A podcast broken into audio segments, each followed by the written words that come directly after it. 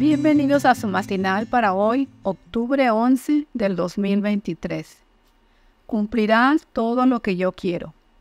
Yo soy el que dice de Ciro, es mi pastor y cumplirá todo lo que yo quiero. Al decir a Jerusalén, serás edificada y al templo serán puestos los cimientos. Isaías 44, 28.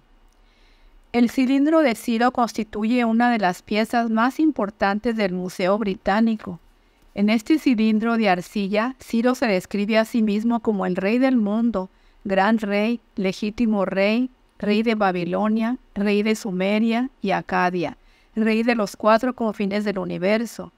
Su legendario reinado ha sido inmortalizado por las crónicas de historiadores griegos que escribieron muchos años después de su muerte.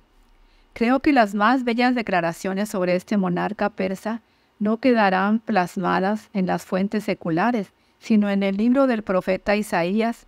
Sin embargo, a diferencia de los cronistas griegos, Isaías escribió 150 años antes de que Ciro naciera.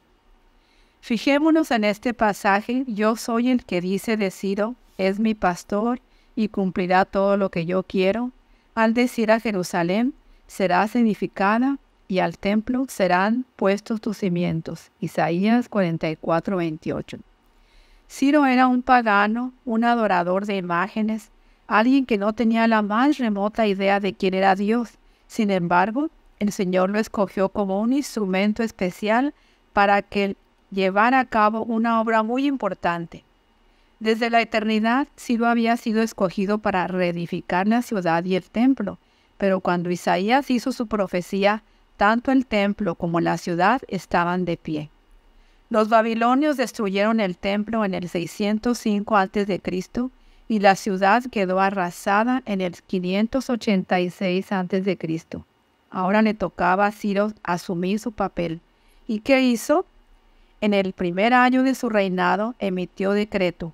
Jehová, el Dios de los cielos, me ha dado todos los reinos de las tierras y me ha mandado que le edifique una casa en Jerusalén, está en Judá, y edifique la casa de Jehová, Dios de Israel. Él es el Dios, la cual está en Jerusalén. Edras 1, 2 y 3. Ciro nos enseña que la verdadera grandeza no radicaba en gobernar el imperio persa, sino en cumplir todo lo que Dios quería. La vida en esta tierra no debe girar en torno a nuestros planes, sino en cumplir todo lo que Dios quiera. La vida en esta tierra no debe girar en torno a nuestros planes, sino a cómo cumplir todo lo que el Señor espera de nosotros. Amén.